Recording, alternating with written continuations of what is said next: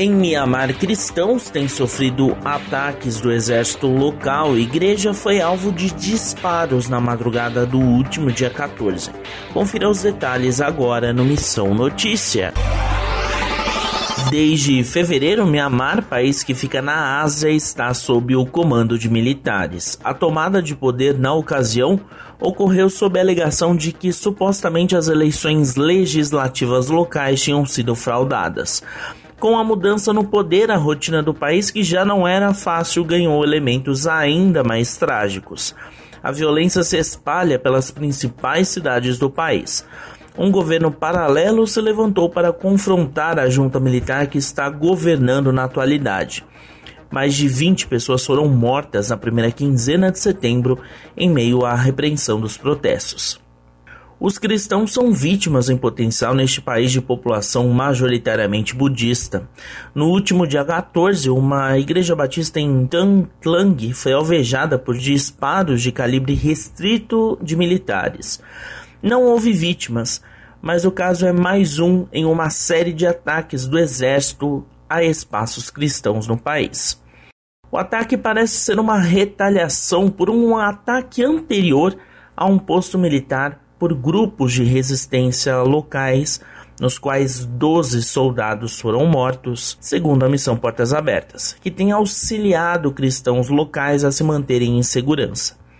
Marco Cruz, secretário-geral de Portas Abertas para o Brasil e América Latina, falou à Rádio Transmundial sobre o episódio. Estes ataques representam o aumento da violência e pressão contra cristãos no Mianmar, desde a tomada do poder pelo governo militar.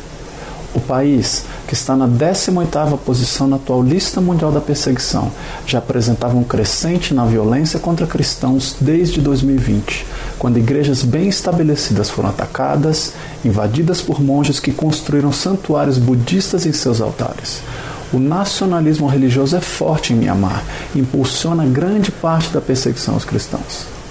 Há uma ênfase crescente no budismo com exclusão de todas as outras religiões cristãos ex-budistas enfrentam perseguição por parte da família, comunidade e hoje, devido a protestos e ao militarismo imposto ao país, também enfrentam hostilidade por parte do governo e exército.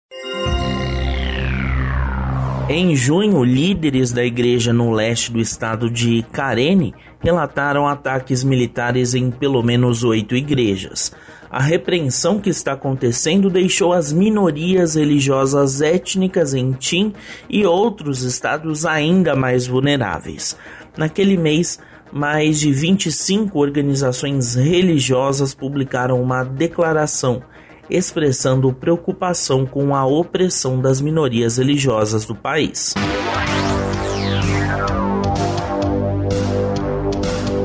O Missão Notícia fica por aqui. O MN é uma produção da Rádio Transmundial. Roteiro e apresentação são de Lucas Meloni e os trabalhos técnicos do trio. Lilian Claro, Thiago Lisa e Pedro Campos.